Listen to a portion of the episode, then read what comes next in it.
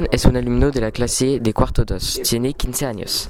Sara, la creadora de este cuadro, usó técnicas del arte cubismo, como las formas geométricas que representa la robustez de Joan.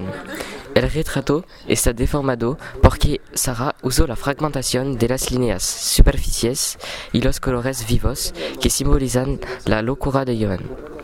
Ella usó la perspectiva con el nariz para hacer la cara de perfil y de frente.